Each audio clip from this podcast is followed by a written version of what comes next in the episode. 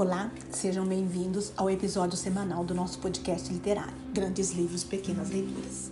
Este é o episódio de número 67. Mito de Narciso, a fonte da vaidade. Narciso era filho do deus Rio Sepsus e da ninfa Liriope e era um jovem de extrema beleza.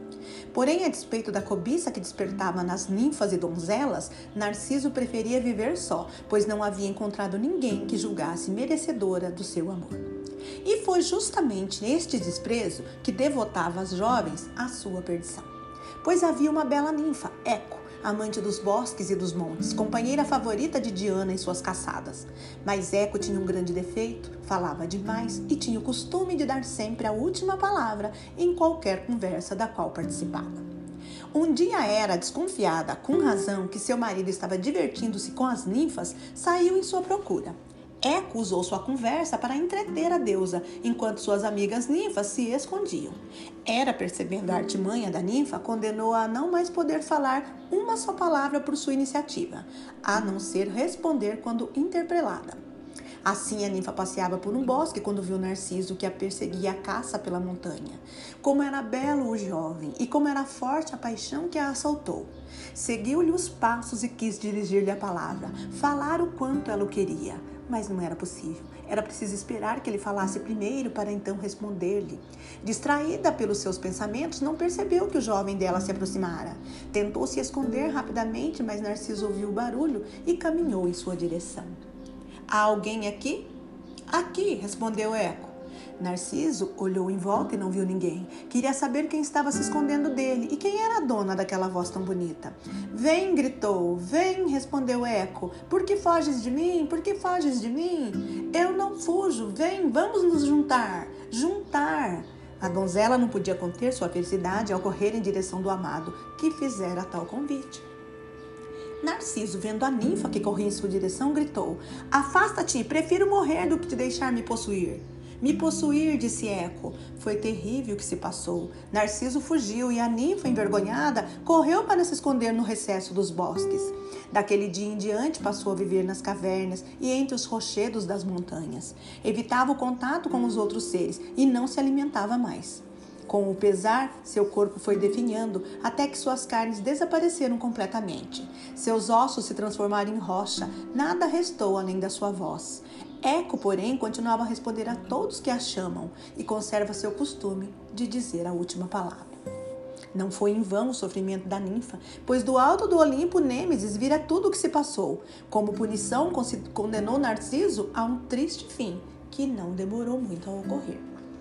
Havia não muito longe dali uma fonte clara, de águas como prata.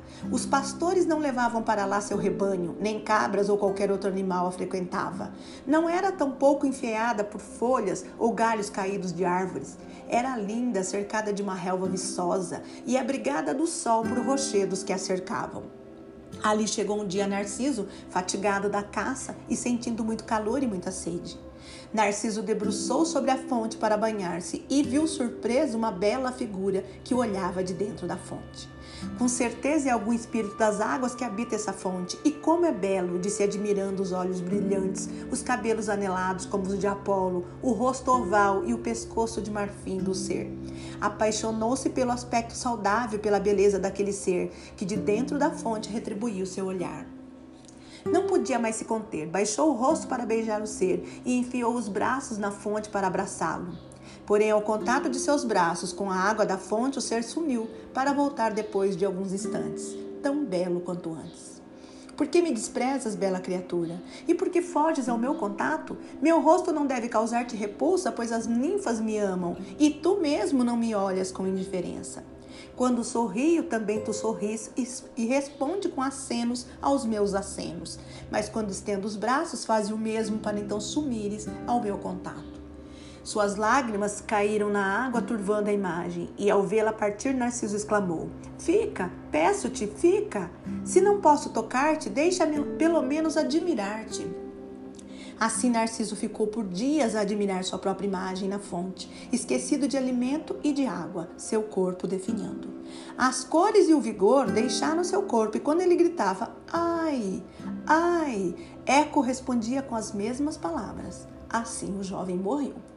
As ninfas choraram seu triste destino, prepararam uma pira funerária e teriam cremado seu corpo se o tivessem encontrado. No lugar onde faleceu, entretanto, as ninfas encontraram apenas uma flor roxa rodeada de folhas brancas.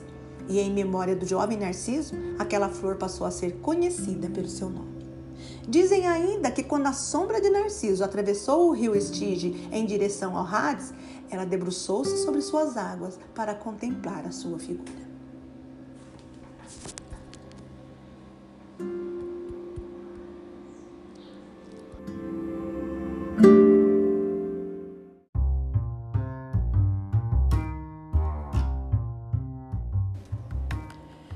O mito de Narciso é uma das histórias mais famosas da mitologia grega.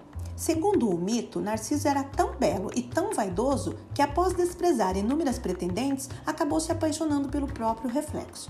Morreu de fome e sede à beira da fonte de água, onde via sua imagem refletida. O mito nos ensina que o excesso de vaidade e falta de empatia pelos outros podem ser prejudiciais. Narciso se tornou símbolo do individualismo e do excesso de amor próprio. Assim, o mito pode ser lido como uma crítica ao egocentrismo e deu origem ao termo narcisismo, que é um conceito da psicanálise que define o indivíduo que admira exageradamente a sua própria imagem e nutre uma paixão excessiva por si mesmo. E eu dedico esse episódio em especial à minha bela sobrinha Marina, que apesar da beleza não é nem um pouco narcisista. Muito pelo contrário, uma das pessoas mais generosas que eu conheço. Muito obrigada! E até a próxima semana.